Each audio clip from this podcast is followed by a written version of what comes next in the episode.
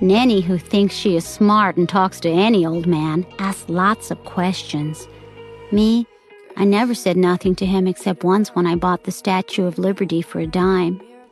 I can see you over there staring at 更详细的讲解，请点击我的名字查看听力阅读专项提升。 and 关注公众号 ES Post，每天接收跟读推送。 jealous. Probably not my place, but I'm gonna say it anyway.